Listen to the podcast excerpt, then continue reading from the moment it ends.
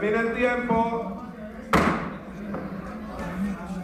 Aprobada. Diputados aprueban en primera lectura y modificaciones al proyecto de ley de fideicomiso público. Se instruyó a nuestros legisladores en el sentido de no apoyarla. Comité Político del PLD instruye a sus legisladores rechazar proyecto de fideicomiso público. Uno lamenta de verdad esta situación. Médicos anuncian suspensión de los servicios ARS humano y dejará sin cobertura a más de un millón de afiliados. Podría funcionar bastante. Con pocas expectativas, el Intrande inició hoy Parqueate Bien en 30 calles del ensanche Naco. Necesitamos que se intervenga la 42. En sector de Capotillo piden a las autoridades intervenir la calle 42 para detener las fiestas callejeras. Se entrega hombre buscado por asesinato de policía y civil en Majagual, Sabana Perdida. También acordamos aumentar la producción de huevos. Gobierno y asociaciones acuerdan aumentar producción de huevos y abrir exportación a Haití en 10 días. Mejorar la educación, mejorar la calidad de vida. Y el presidente encabeza puesta en ejecución del Sistema Nacional de Movilidad Escolar en La Victoria.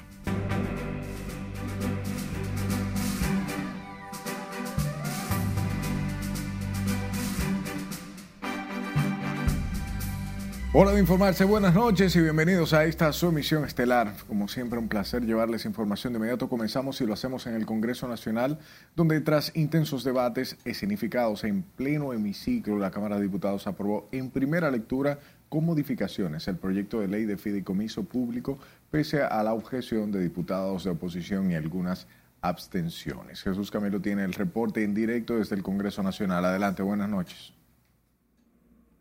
Saludos, buenas noches. La nueva normativa tiene por objeto desarrollar importantes proyectos en todo el país a fin de mejorar el bienestar de la gente, según algunos congresistas. Termina el tiempo.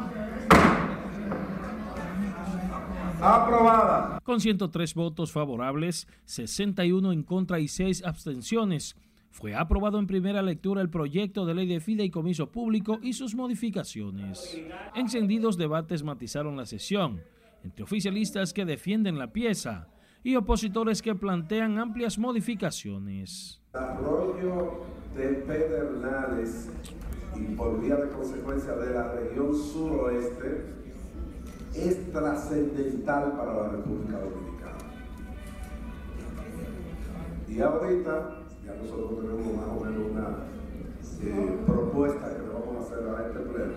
De que hagamos un desarrollo pedernales que sea claro, prudente, pero que sea sobre todas las cosas, sobre todas las cosas, respetuoso del medio ambiente. Ahí hay área protegida. Entonces le quieren venir a uno así mentiroso. Le quieren venir a así mentiroso. Y están ahí en el Ministerio del Medio Ambiente, reunidos con los ambientalistas y la reconocen. Sí, sabemos que hay área protegida, pero no jodan. Sabemos que área protegida. Para venir aquí a decir uno mentiroso.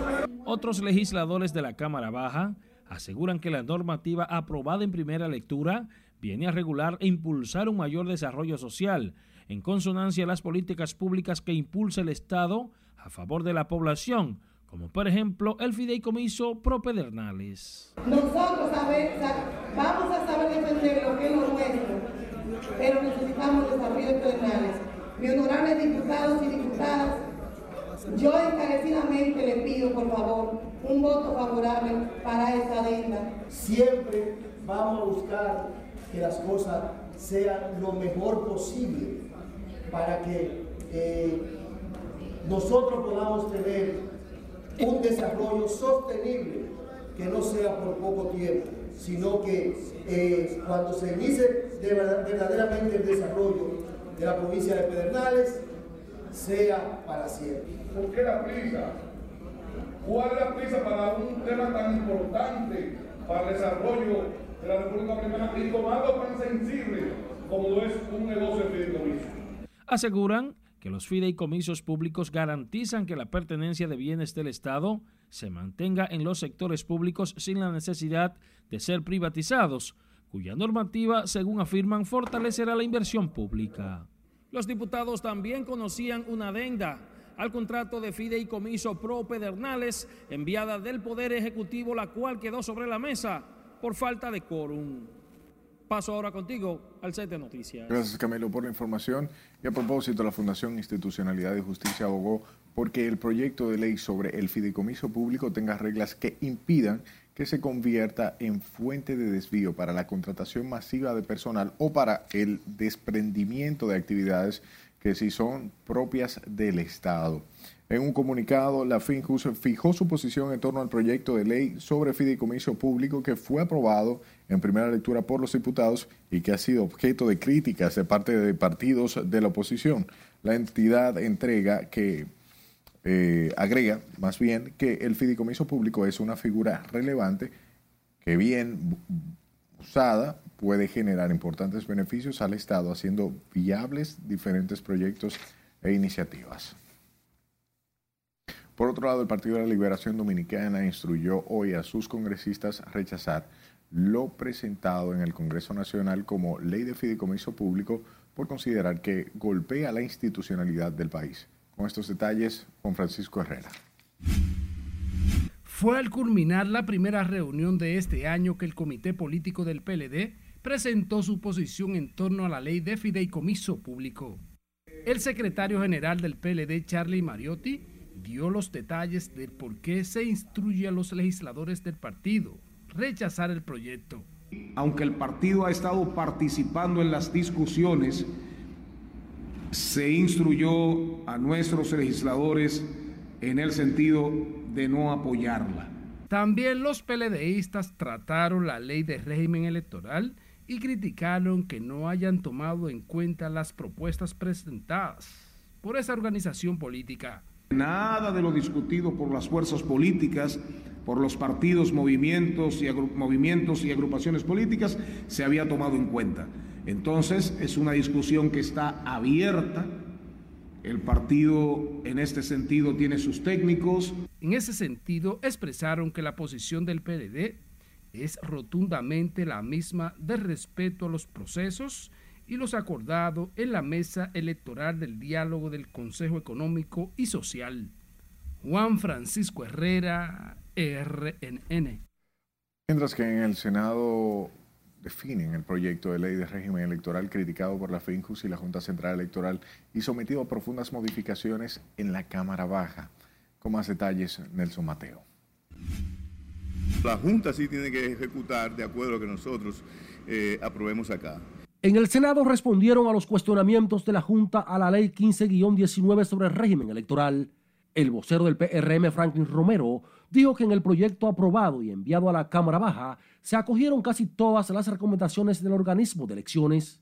Recordemos que la Junta Central Electoral puede someter proyectos, pero no puede decidir por los proyectos, no puede decidir por las leyes. Ellos pueden someter una iniciativa y nosotros somos los llamados a conocer esa iniciativa y tampoco estamos regulados a aceptar lo que ellos digan. De su lado, el consultor jurídico del Senado, Félix Damián Olivares, entiende que la normativa es buena y que la Junta no puede pretender que se apruebe una ley que la coloque como una institución con poderes absolutos.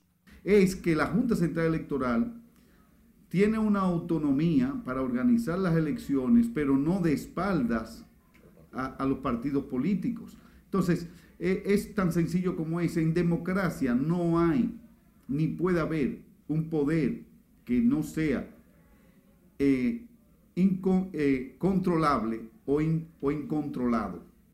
Del litoral de la Fuerza del Pueblo creen que la Cámara Alta dejó pasar muchas debilidades en la norma electoral. Eh, imponer la mayoría mecánica y obedecer ciegamente a los designios del Poder Ejecutivo ha convertido el Senado de la República de ser el filtro para aprobar leyes bien cuidadas, nunca contrarias a la Constitución, en ser el destinatario de las observaciones que hace la Cámara de Diputados ya la Cámara de Diputados ha sometido la ley de régimen electoral que llegó del Senado a la revisión de la sociedad civil, los partidos y los órganos electorales en busca de un consenso. El tope de gastos, los informes de los candidatos, eh, básicamente ese es el, punto eh, más controversial que ha venido del Senado hasta ahora.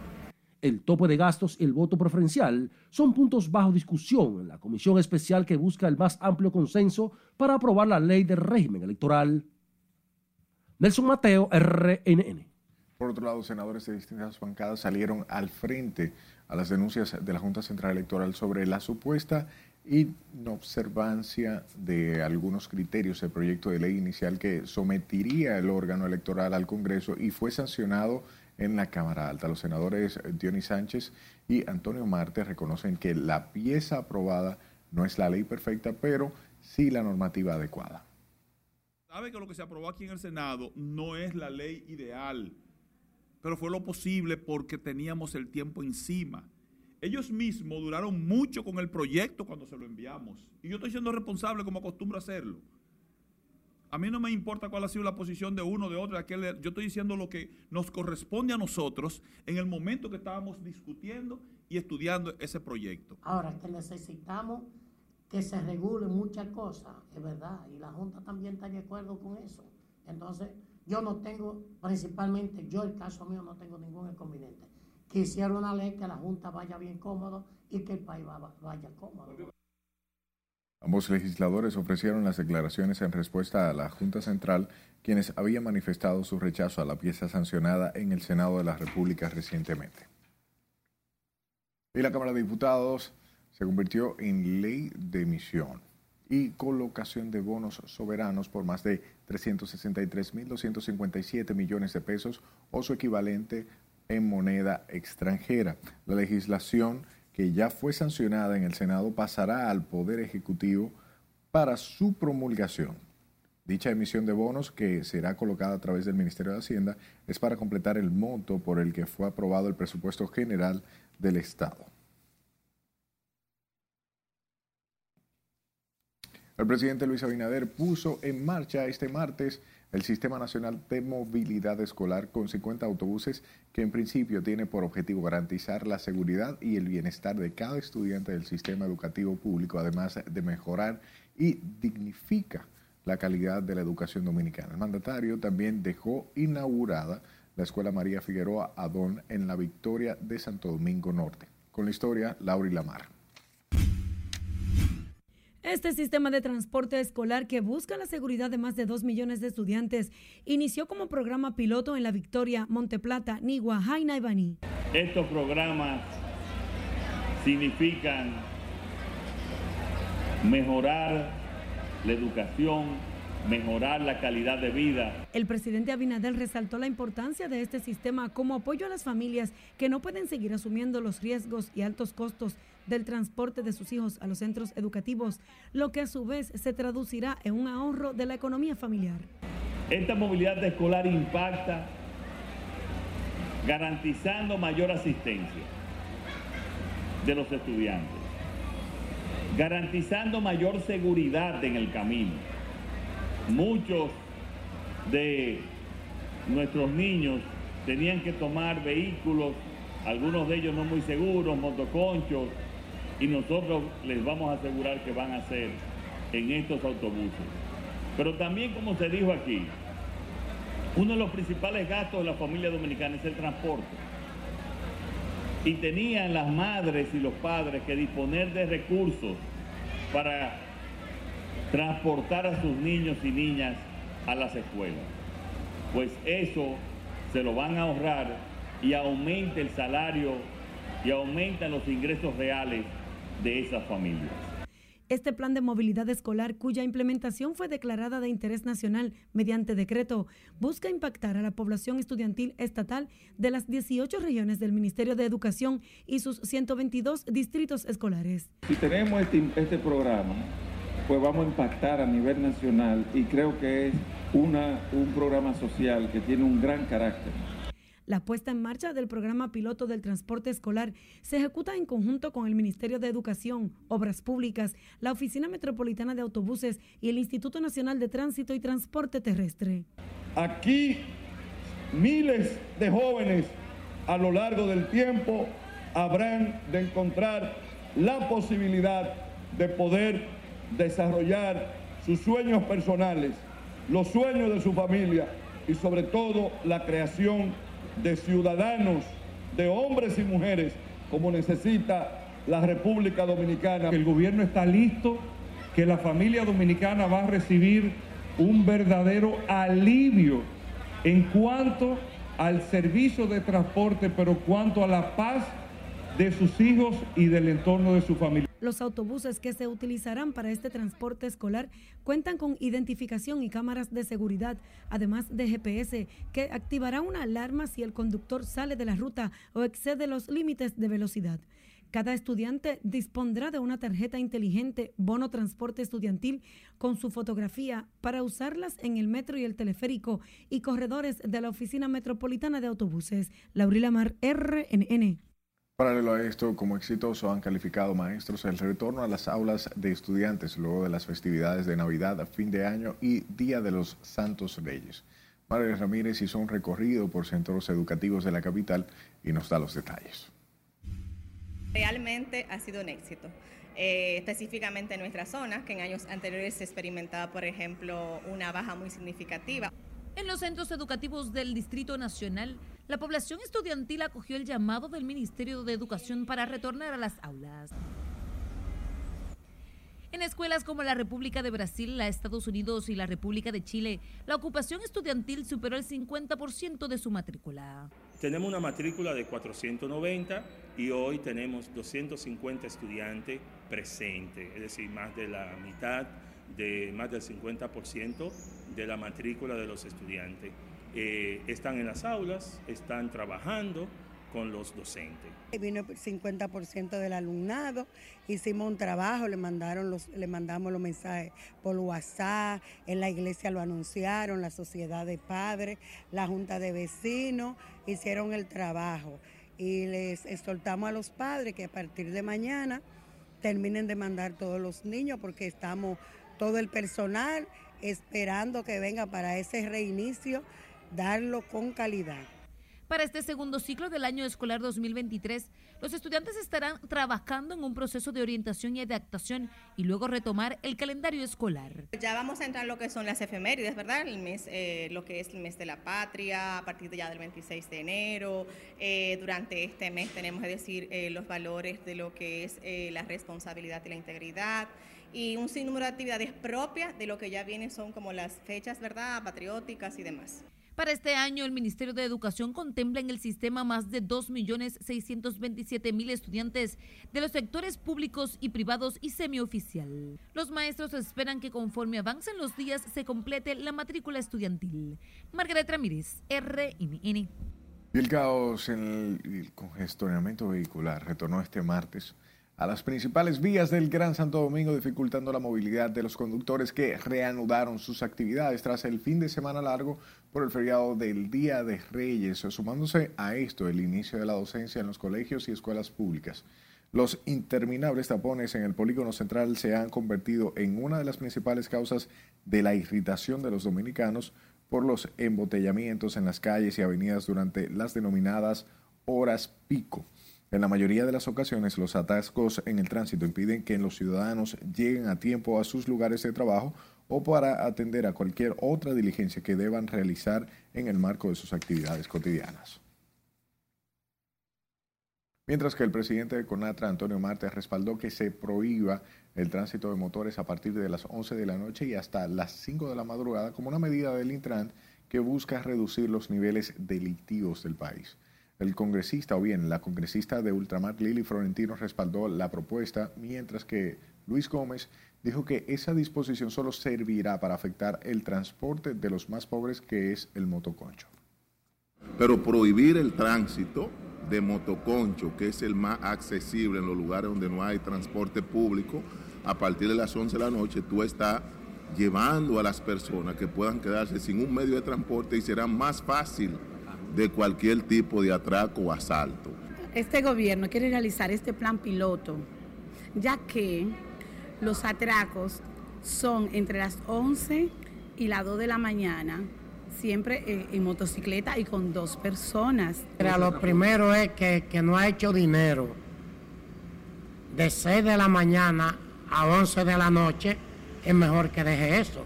Entonces, un transportista, un motoconcho, que se le permita trabajar de 6 de la mañana a 11 de la noche, ya creo que es demasiado suficiente y ningún hombre aguanta. Aquí no se concha a las 11 de la noche, eso es mentira. Antonio Marte y Lili Florentino entienden que la idea del Intran es buena si se toma en cuenta en ese rango de horario de 11 a 5 de la mañana en que se cometen muchos de los hechos delictivos y en la mayoría hay un motor vinculado. Sepa que puede informarse a través de nuestra página web rnn.com.do, al igual que la red de su preferencia. Solo busque nuestro usuario arroba noticias rnn sus denuncias a este número de WhatsApp 849-268-5705. Escúchenos en podcast. Estamos en Spotify, Apple Podcast y Google Podcast como Noticias RNN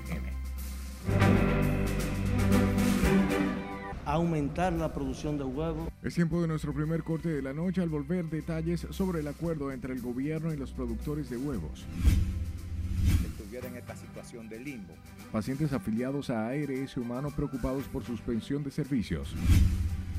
Y defensa del procurador Jan Alain Rodríguez pide dejar en libertad a su defendido. Ya regresamos.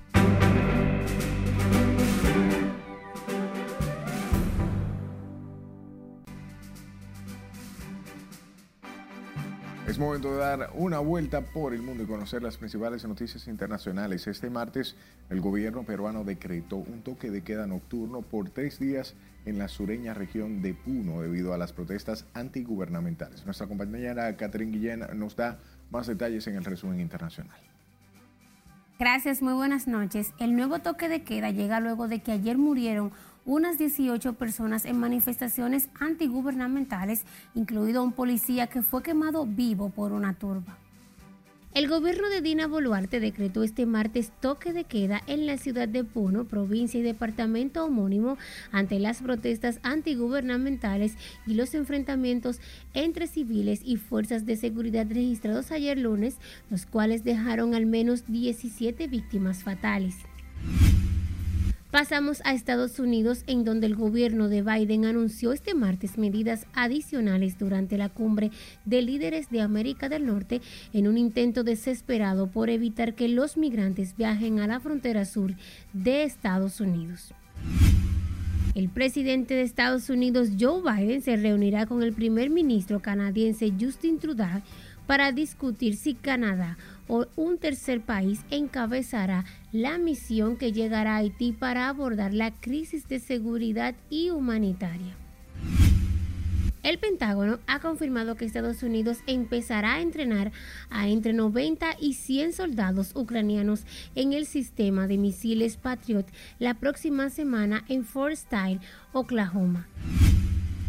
En Brasil, las autoridades pusieron en libertad a 599 personas que habían sido arrestadas por su supuesta participación en los actos antidemocráticos que buscaron derrocar el gobierno de Luis Ignacio Lula da Silva el pasado domingo. Continuamos con una noticia poco agradable y es que el Banco Mundial prognosticó que el panorama de la economía internacional luce complicado y América Latina no es una excepción. Después de Europa es la región que menos crecerá en todo el mundo en 2023. En su más reciente informe, Perspectivas Económicas Mundiales, difundido este martes, hoy el Banco Mundial prevé que la economía mundial crecerá un 1,7% este año y 2,7% en 2024 para Latinoamérica estima que el crecimiento se desacelere marcadamente a un 1,3% en 2023, menos de la mitad del 3,6% de 2022 para recuperarse al 2,4% el año próximo. Terminamos nuestro resumen internacional en China, en donde dos hombres decidieron cruzar el estrecho de Kyushu en el sudeste del gigante asiático en una bicicleta acuática para evitar el pago de 6 dólares del pasaje en ferry.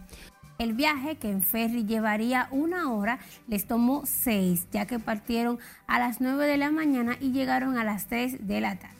Hasta aquí las noticias internacionales de esta noche. Paso contigo.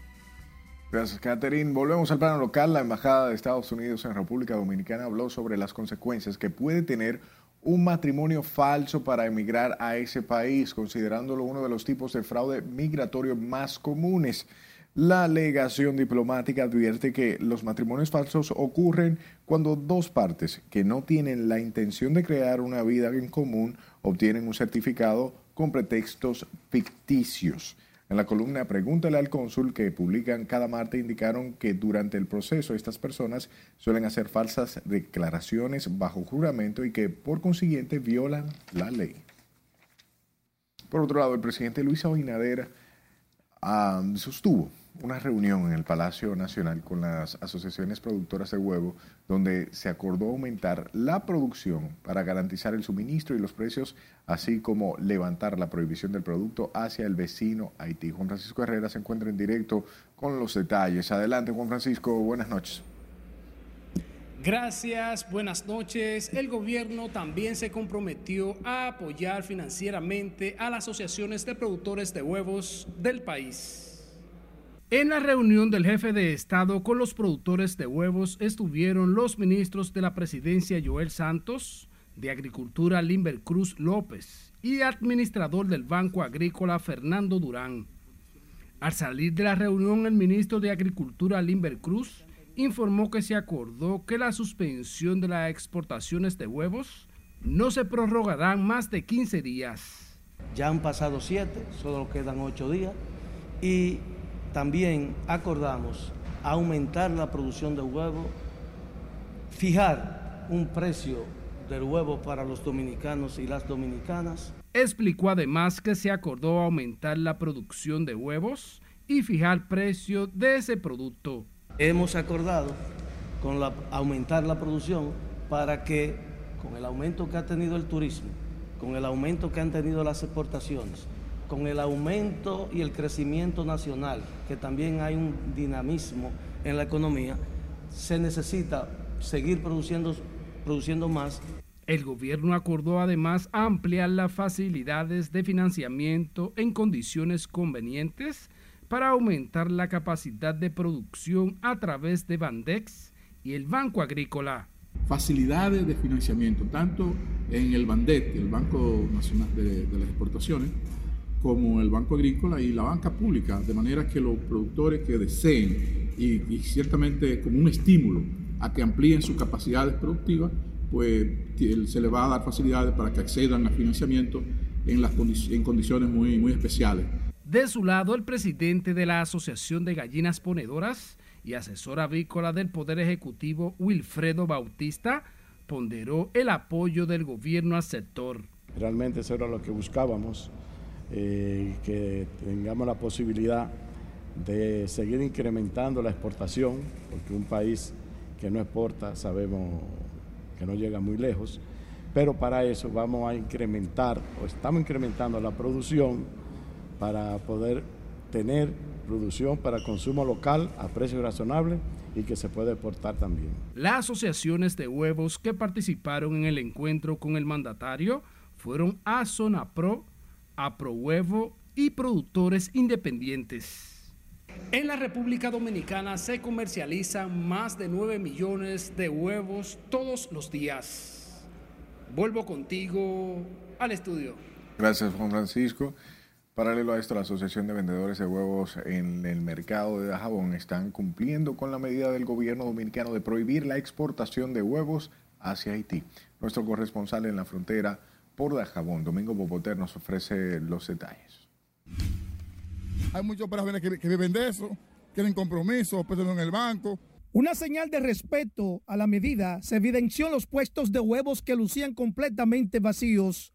Los comerciantes de huevo en el mercado fronterizo por Dajabón decidieron acatar dicho llamado con la esperanza de que pasado el tiempo necesario puedan volver a comercializar el producto. Aparentemente por eso, porque no le están viniendo los huevos, entonces no están viniendo a comprar los demás productos, porque el huevo realmente es el producto que los haitianos más consumen. Pero e, ellos, verdad, ellos tienen que, dejar que pasar los huevos, porque nosotros allá también necesitamos, ¿tú me entiendes? Para que comemos los huevos con plátano y vaina, ¿tú me entiendes? Para hacer cena, de todo. El gobierno señaló que el principal objetivo de esta medida es tratar de volver a nivelar la demanda y oferta en los precios del huevo. tanto en los colmados así como también en los supermercados. Yo supe que está a venta prohibida por 15 días de los huevos, pero los haitianos andan aquí buscando su, su huevo, que es el pan de cada día de ellos. Todo aquí lo que hacen los comerciantes de huevos están parados. El Ejecutivo suspendió por 15 días la exportación de huevos hacia Haití desde el pasado jueves, como una medida para evitar además el aumento en su precio, con la advertencia de que el compromiso del gobierno es con el consumidor dominicano. En la frontera dominico-haitiana, Domingo Popoter, RNN. Hablemos del Colegio Médico y las sociedades médicas especializadas quienes anunciaron la suspensión de los servicios a primera ARS humano por una semana como parte de la lucha en demanda de varias reivindicaciones, entre ellas el reajuste al tarifario y la aplicación de la cobertura a los afiliados. María Ramírez nos da todos los detalles. Uno lamenta de ver esta situación, porque una parte de la población posee su seguro con la ruptura del diálogo, el Colegio Médico ha retomado la lucha con la suspensión de los servicios a una de las más grandes administradoras de riesgos de salud del país. Aproximadamente 1.3 millones de usuarios serían afectados con la paralización de los servicios a primera ARS humano por una semana, según los médicos y las sociedades especializadas. En virtud de esa sordera que lo ha caracterizado a ellos, eh, permitiendo que un escenario que era propicio para llegar a acuerdo estuviera en esta situación de limbo, nosotros definitivamente hemos retomado el plan de lucha. A partir de mañana, miércoles 11 de enero, estamos llamando a suspender los servicios a la ARS humano. El presidente del gremio reiteró las razones de los reclamos que realizan desde hace varios meses y que ha implicado la suspensión de al menos cinco ARS. El Colegio Médico estuvo demandando que se fueran triplicados, pero además que lo que usted no llegaba a consumir, que fueran acumulativos para el año que viene. Ellos se niegan totalmente. Ellos dicen que pueden ayudar con un poquito de hipertensión, de diabetes, pero no más de ahí. Nosotros rechazamos categóricamente esos planteamientos. Lo que nos ofertaron fue un 6% a nosotros específicamente con relación a, los, a, los servicios que se presten en laboratorio y rayo X y un 12% en el resto de, de los servicios que nosotros prestamos en las clínicas a los pacientes. Y obviamente que nosotros rechazamos la situación y estamos a la espera esta semana de que haya una nueva propuesta. Los médicos llamaron a la población a unirse a la lucha. La población de que esta lucha es conjunta. Esta lucha no es por beneficio nada más para los prestadores. No podemos guardar, no podemos asumir una actitud contemplativa de sumisión, de silencio. La gente tiene también que volcarse en esta lucha. El Consejo de Seguridad Social se ha reunido con los médicos por lo menos en tres ocasiones sin que se haya logrado una salida a este impasse que afecta principalmente a los miles de ciudadanos afiliados a un seguro médico. Los galenos no descartan radicalizar los métodos de lucha si en los próximos días no reciben una respuesta oportuna a sus demandas, que dicen son los de la sociedad dominicana. Margaret Ramírez, RNN. Mientras que pacientes afiliados a aseguradora ARS Humano expresaron preocupación y desagrado ante la suspensión de los servicios médicos anunciada por el Colegio Médico Dominicano que entra en vigencia mañana miércoles. Con más, Catherine Guillén. Ellos no lo pueden quitar porque cómo es posible y más cómo está la situación ahora, el mundo se está acabando. A partir de este miércoles, más de 1.3 millones de afiliados a la ARS Humano quedarán desamparados y es que el Colegio Médico Dominicano anunció la suspensión de los servicios de esta ARS hasta el 17 de enero. El que tiene ese seguro entonces eh, no va a poder sobrevivir porque sin eso uno tiene que pagar pilas de dinero por cualquier cosita. Ahora si se lo quitan el seguro, ¿a dónde va a dar? No, porque deberían aceptárselo porque hay personas que no tienen recursos para, para, para su enfermedad o cualquier cosa. Deberían aceptarlo. Los pacientes entienden que tanto los médicos como los representantes de las aseguradoras deben llegar a un consenso para evitar lastimar a los más vulnerables. Lo más importante aquí es dar un buen servicio y si humano no está resolviendo directamente con el paciente, pues ¿qué más vale? El médico también tiene derechos, los cuales el seguro tampoco está cumpliendo. A partir de mañana, los médicos solo brindarán el servicio a los pacientes de emergencia y a los que requieran unidad de cuidados intensivos. Muy difícil porque entonces los pacientes que tienen cobertura con ese seguro se van a ver afectados porque realmente entre tanta situación entre los médicos, las áreas, el afectado es el paciente. Si paralizan esos seguros, eh, la persona que lo tiene, ¿cómo se van a atender? El Colegio Médico Dominicano y sus 56 sociedades médicas especializadas demandan la ampliación del seguro básico de salud, que a los médicos se les permita formar parte de la red de prestadores de servicios de unificación de honorarios, entre otros. Posiblemente también suspenderemos a ARS Humano Seguro y otras ARS que quedan. Catherine Guillén, RNN. Y la Asociación Nacional de Enfermería advirtió hoy de un posible colapso del sistema de salud, por lo que pidió a las autoridades ir en auxilio de ese sector y abastecer de medicamentos e insumos los centros hospitalarios del país. Miriam Félix, vicepresidente de ASONAEN, sostuvo que desde el gremio exigen equipamientos médicos y medicamentos y de igual manera remozamiento de algunas áreas hospitalarias, además de otras reivindicaciones. El sector salud colapsó. El sector salud hay que declarar un estado de emergencia porque estamos un solo grito a nivel nacional.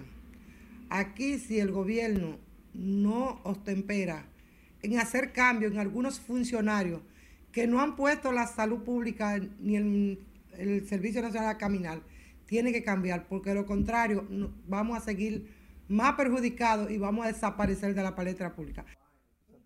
De la Asociación Nacional de Enfermería habló del tema durante una rueda de prensa en la que denunciaron supuestas irregularidades en el decreto presidencial 768-22 que dispone la pensión y jubilación de 96 servidores públicos del sector salud por enfermedad, discapacidad, desocupación y vejez. Sepa que el Ministerio de Salud Pública notificó que se realizaron 246 muestras de la COVID-19, tras las cuales solo detectaron tres nuevos contagios del virus en las últimas 24 horas, con las cuales el total de casos activos desciende a 266. Según el boletín 1027 emitido por el organismo de salud para el día de hoy, sitúa la positividad diaria en 2.07% y la ocupación hospitalaria en 0.6%. La nota de salud agrega que no se han notificado nuevos decesos por COVID-19 en las últimas 24 horas, mientras que el total de defunciones se mantiene en 4.384 y la letalidad está en 0.66%. Cambiamos de tema. La defensa del ex procurador Jan Alain Rodríguez depositó este martes una instancia de cese de prisión para el exfuncionario, alegando que ya cumplió el plazo máximo de 18 meses de preventiva. El Consejo de la Defensa de Rodríguez asegura que cumplirá la preventiva, lo que procede en su excarcelación y que continúe el proceso en libertad. Los abogados de Jan Rodríguez insisten en que ya no existe ningún tipo de elemento que provocaron su privación de libertad en una primera instancia como peligro de fuga u obstrucción de la justicia. La cuarta sala del Tribunal Superior Administrativo condenó al director de presupuesto José Rijo Presbot al pago de una indemnización en favor de un técnico de ese organismo que se encontraba protegida por el fuero sindical y que fue desvinculada de la institución. El tribunal determinó que la licenciada Lisa Mabel Mercedes Collado de Fernández, entonces analista de DigePres, fue cancelada en forma irregular por Rijo Presbot a pesar de que era presidente de la Asociación de Servidores Públicos. El tribunal condenó al funcionario a pagar la suma de 250 mil pesos por concepto de responsabilidad eh, responsabilidad patrimonial y el pago de interés moratorio de uno de los porcientos mensuales, contados así de la interposición del recurso contencioso administrativo. Que se intervenga la 42. Es momento de otra pausa comercial. Al regreso, residentes del sector Capotillo piden ayuda de las autoridades para detener fiestas callejeras en la 42. Se entrega a hombre acusado de matar un raso y un civil en Sabana Perdida. Y República Dominicana cuenta con más de 3.000 cajeros en toda la geografía nacional. Esa es la emisión estelar de Noticias RNN.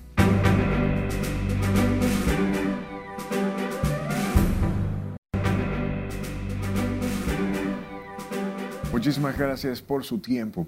Hablemos de un raso de la policía y su primo, quienes fueron asesinados a tiros la madrugada del lunes en un confuso incidente ocurrido en un centro de diversión en Sabana Perdida, en Santo Domingo Norte. Por el hecho hay dos personas detenidas y la policía persigue al presunto autor de las muertes. Con la historia, Laura Lamar.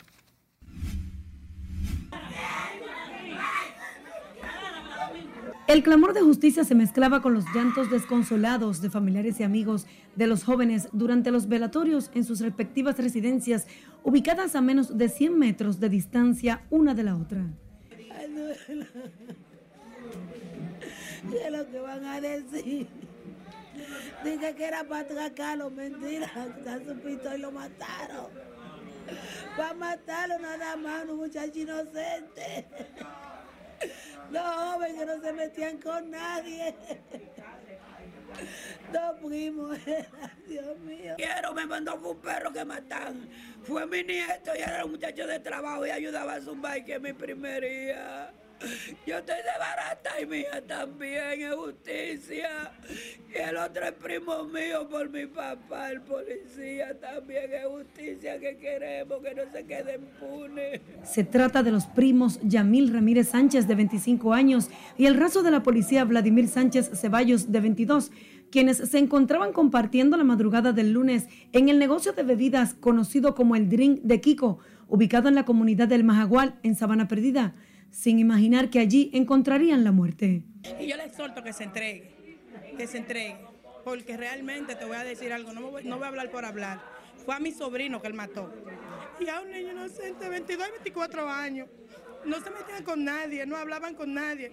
Mi niño, 24 años, mecánico, ese niño policía, 22, dejó una mujer embarazada. La madre está desconsolada completamente por una persona sin escrúpulos que lo que quería era quitarle el alma de reglamento a ese niño. Pero el hijo mío no lo conocía en realidad. Entonces parece que por vía del, del vecino fue que él acudió y lo encontró los dos desprevenidos y entonces lo, lo agarraron y le quitó el arma de fuego y le, le disparó a cada uno y lo mató los dos. Según versiones, viejas rencillas pudieron haber originado la tragedia y testigos señalan como responsable a un hombre identificado como Danielito de la Cruz. Ese mismo tipo una vez discutió con el hermano mío y le dijo al hermano mío que él venía para acá con lo de él. Pero yo, él me dijo, no, son tres semanas, pero él me echó a los nueve meses a mí, le pasé por el lado y cuando vine de allá para acá, el tipo me mandó dos machetazos en la cabeza, que tengo los papeles de forense de, de, de, de Nacín y aquí. Pues está bien, yo fui allá porque la autoridad tengo orden de arresto y todo. No había hecho nada, eso hace un año ya. Él tiró a la mujer de él de unos calores, le partió el mulo, le pusieron clavo y la puso que diga que fue, que se cayó una pasola. El que se cayó una pasola tiene que tener pelado, ¿no verdad? En este video captado por cámaras de vigilancia del lugar, se observa cómo el homicida despoja al agente policial de su arma de reglamento y de inmediato dispara a los dos jóvenes mientras la policía informó que rastrea distintas zonas para capturar al autor del doble crimen. Laurila Mar, RNN. A propósito del tema, sepa que se entregó la noche de este martes a las autoridades a través de un canal de televisión el hombre acusado de ultimar de varios disparos a un raso de la Policía Nacional y un civil en un hecho ocurrido la madrugada de este lunes en el sector Majagual de Sabana Perdida, en Santo Domingo Norte. El victimario fue identificado como Ramón de la Cruz, alias Danielito, quien es señalado por la muerte de Vladimir Ceballos Sánchez, de 22 años, raso policial, y Yamil Ramírez Sánchez, de 25, quienes fueron atacados a tiros, acción criminal que quedó captada en cámara y el video difundido en las redes sociales. Al momento de la entrega, María Asunción de la Cruz Almonte tía de Ramón, dijo que decidieron hacer que su familiar se ponga a disposición de las autoridades para salvaguardar su vida. El informe agrega que Danielito manipuló un arma que tenía en su poder y encañonó a Ceballos Sánchez, logrando despojarlo de una pistola que portaba y luego le disparó a corta distancia. Cambiamos de tema y nos vamos a Santiago, donde la policía esta madrugada mató a tiros a un joven de 18 años, quien era activamente buscado por herir a un agente policial, así como por la muerte de al menos cuatro ciudadanos en Cienfuegos. Nos cuenta Junior Marte. Y él me dijo a mi papi, vea, yo no participé. Se trata de Wilfy Bonilla Rosarios, alias Bubuta, quien fue ultimado cerca de las 2 de la madrugada por una patrulla de la policía. Me dijeron que yo lo le habían partido una pierna y lo habían sacado vivo. Y por el camino lo ejecutaron y lo mataron ahí. ¿Qué edad tiene su, nieto? ¿Qué edad? 18 años. ¿Qué trabajaba él? Yo mismo eh, trabajaba conmigo construcción, pero él se despejó de ahí. Y, y no quiso seguir trabajando conmigo más. El joven era buscado por la muerte de un mensajero en el sector en Sánchez Libertad, así como otros casos quien era buscada por cuatro casos en principio. Pero dentro de estos casos que podemos destacar son la muerte de Francisco Toribio en el barrio Libertad, un mensajero que salió en las redes sociales donde estaba haciendo un servicio de delivery. De igual manera, la muerte de Emmanuel de Jesús Brito el día 26 de diciembre, que ocurrió en el mismo sector de Cienfuegos, Santiago Este, donde pudieron ver en las redes sociales un video que circulaba donde un vehículo va hacia atrás y viene alguien y realiza unos disparos.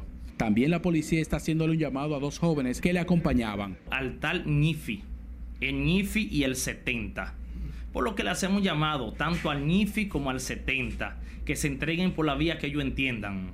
Que se entreguen para ejecutar la soledad de arresto, enviarlo a la fiscalía y discutir estos temas frente a un juez. Entonces, este, porque en realidad la Policía Nacional no quiere discutir estos temas con ellos en la calle. El informe indica que Bubuta la emprendió a tiros contra una patrulla de la policía. Trascendió que el joven tenía en zozobra a toda la comunidad del Distrito Municipal Santiago Oeste.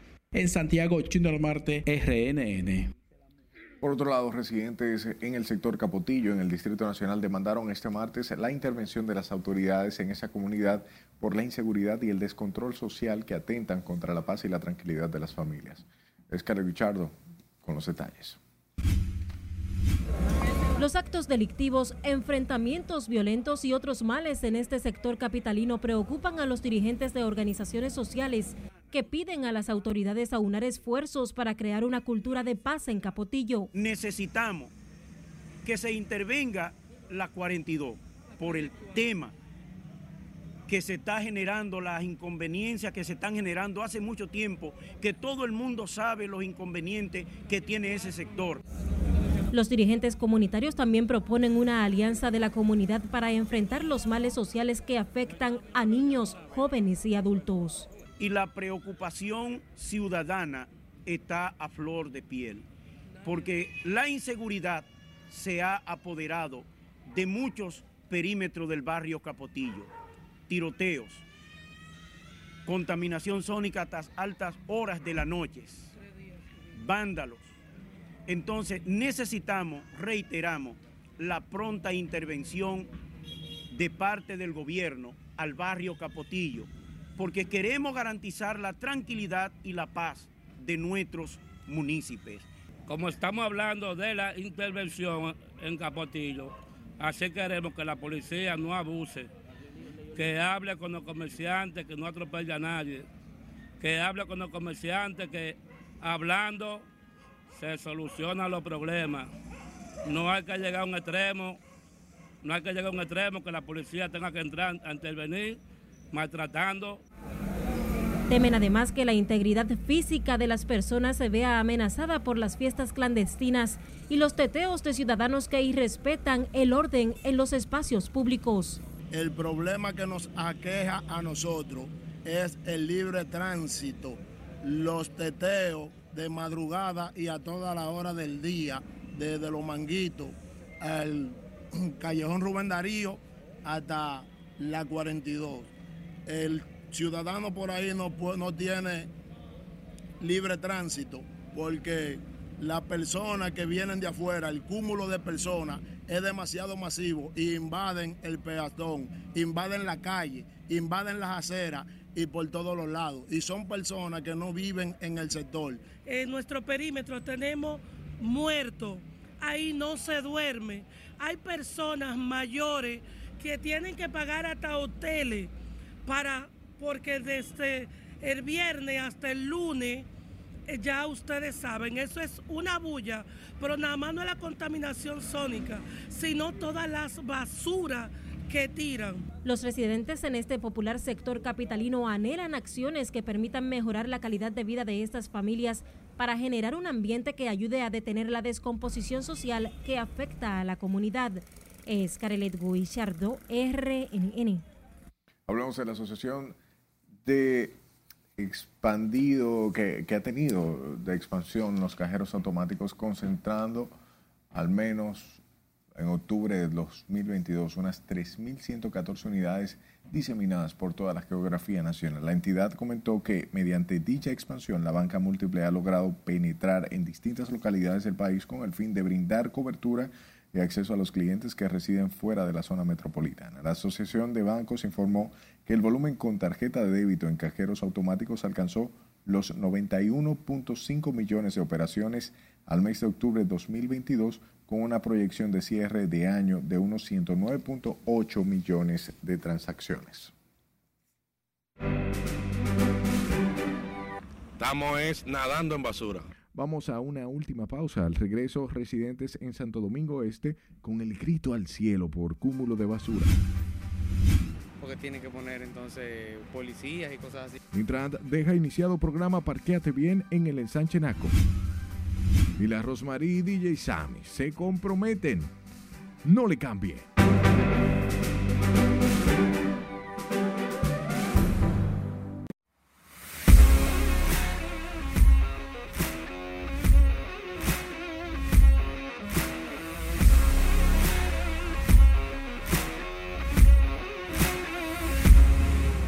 Saludos, muy buenas noches. Iniciamos la entrega deportiva con el reconocimiento que el pelotero estrella de la semana le realizó a Audo Vicente, actual gerente general de los Tigres del Licey, y no por ser el gerente general. Audo Vicente tiene más de 20 años de éxitos en la Liga Dominicana de Béisbol y podría convertirse en el cuarto en ganar o ser campeón como dirigente y como gerente general. Solamente Manny Acta, Winston, Chilote Llenas y Rafael Landestoy lo han hecho. El señor Audo Vicente ha ido a seis finales. Ha ganado tres como manager, dos como asistente de manager y una como subcampeón.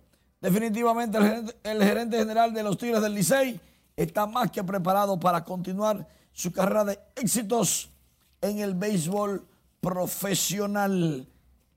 Por otro lado, la Liga Dominicana de Béisbol estuvo premiando a Santos Castillo como el mejor árbitro de la Liga Dominicana de Béisbol en esta temporada. Sus compañeros estuvieron acompañándole en el séptimo cielo, en el palco de prensa.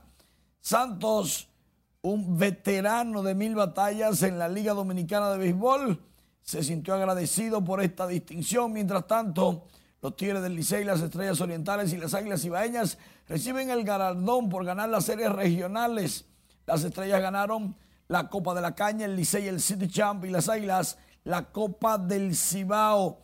Estas son distinciones que la Liga Dominicana de Béisbol trata de recuperar.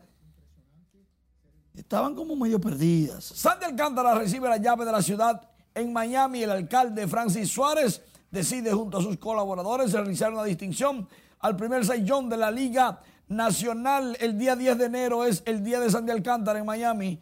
Lo dijo el alcalde. Soy Grandes Ligas desde pequeño. Abarrota el Estadio Cibao de Santiago esta iniciativa de los preclasificados para jugar en el Clásico Mundial de Béisbol, junto con el gerente general Nelson Cruz, están tratando de llevarle sus su experiencia y sus conocimientos a los niños más necesitados que juegan béisbol. Pero ante todo, ante todo, son los propios grandes ligas que le dicen qué hacer, qué no hacer, cómo manejarse. Son niños de 8, 9, 10 años que podrían tener un futuro en las grandes ligas. Y es muy importante cuando el propio Grandes Ligas te dice, tú puedes. Eso está bien. Te da un espaldarazo. Eso te motiva, motiva. Te motiva, te motiva. Pero, pero al, al punto de que tú dices, yo también. ¿Tú sabes qué le dijo un liceísta a un aguilucho? ¿Qué le dijo? Peidien. Ay, caramba. El cúmulo de basura que tiene el municipio de Santo Domingo Este podría volver a convertirse en un problema de insalubridad grave. Y es que la basura es tanta que ya los residentes de este municipio temen puedan contagiarse de alguna enfermedad. Con esta historia, Catherine Guillén. Estamos es nadando en basura.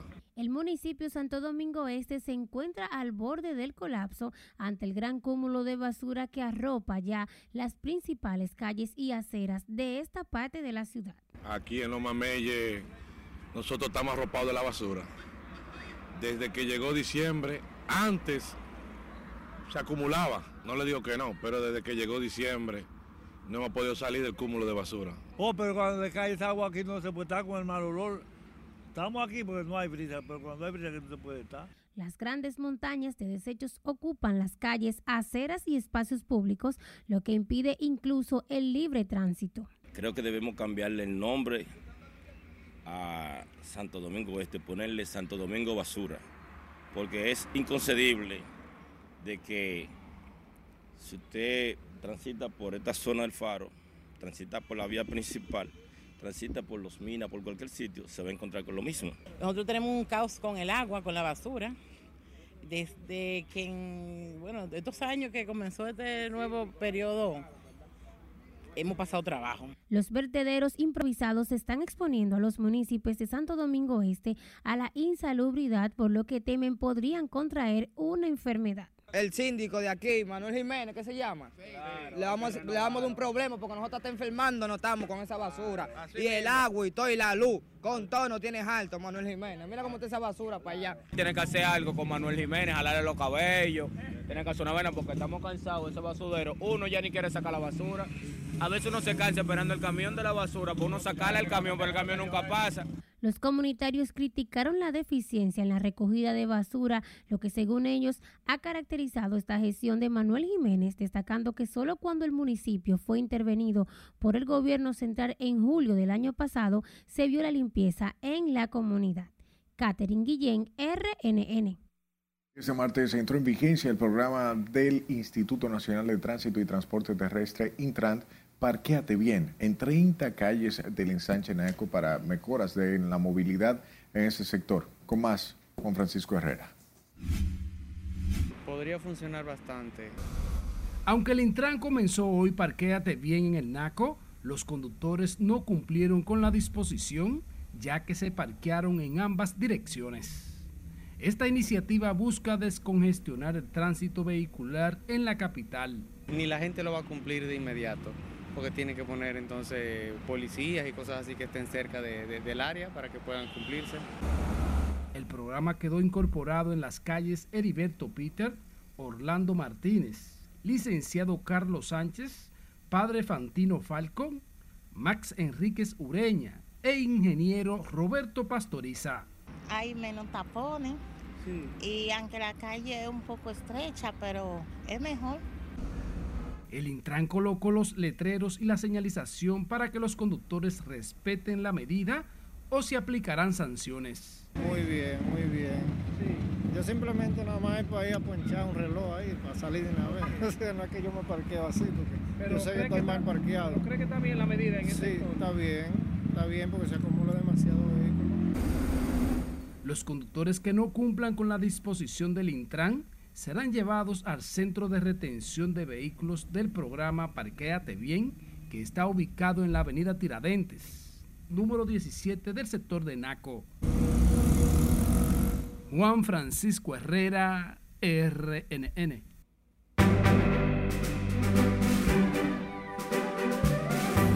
Se realiza el Festival de Cine Global de Santo Domingo. Esta y otras informaciones artísticas nos amplía nuestra compañera Ivonne Núñez. Buenas noches. Gracias y buenas noches. El Festival de Cine Global de Santo Domingo celebrará su quinceavo aniversario. ¿Cuándo será estrenado? Y todos los detalles veámoslo a continuación. El Festival de Cine Global de Santo Domingo, el encuentro cinematográfico más importante del país, celebrará su aniversario número 15 y será con una dedicatoria especial a la memoria del maestro del cine dominicano Claudio Chea y al cine andaluz. Este encuentro será inaugurado este próximo 22 de enero en la sala Carlos Piantini del Teatro Nacional con la proyección de Modelo 77 de Alberto Rodríguez, candidata a 16 premios Goya. La pareja entre DJ Sammy y la Rosmaría subieron de nivel de su relación sentimental este lunes, justo a un año de haberse unido al anunciar oficialmente su intención de casarse. El video del romántico momento fue difundido en varias plataformas digitales, incluida la de los artistas. Caribbean Chess Academy abrió sus puertas en el centro de la ciudad, específicamente en el segundo nivel de Acropolis Center, con la intención de impartir clases profesionales de ajedrez dirigido a niños, jóvenes y adultos. Agregaron también que ofrecen un excelente espacio donde se jugarán torneos de distintas modalidades y se ofrecerán simultáneas, charlas y clases para diversos horizontes de aprendizaje, entre otras actividades. La urbana Yailí, la más viral, colgó una historia hace varias horas en camilla con equipos médicos y mostrando su vientre, demostrando de esta manera que no ha dado a luz, como aseguraron recientemente varios medios. Aun cuando la más viral no se haya referido directamente al tema, con esta publicación deja claro a sus seguidores que su hija Catleya, que espera junto a Noel, no nació de manera prematura, pero sí se encuentra hospitalizada. La muy esperada y controvertida biografía del príncipe Enrique de Inglaterra, en la que revela el alcance de su tormentosa relación con la familia real británica, se vende desde este martes en las librerías del Reino Unido. El duque de Sussex concedió una serie de entrevistas a medios de Estados Unidos y la cadena británica ITV para promocionar su biografía en la que cuenta las fricciones con su familia, a la que acusa de no haber recibido bien a su esposa Meghan cuando ésta entró en la Casa Real tras su boda celebrada en el castillo de Windsor en 2018. Y bueno, las memorias del príncipe Enrique inundaron las librerías de Reino Unido y obviamente era de esperarse con todas las polémicas que causó él mismo. Hasta aquí diversión, pasen un feliz resto de la noche. Muchísimas gracias, Ivonne, por las informaciones y las gracias siempre a usted por su atención. Pase buenas noches.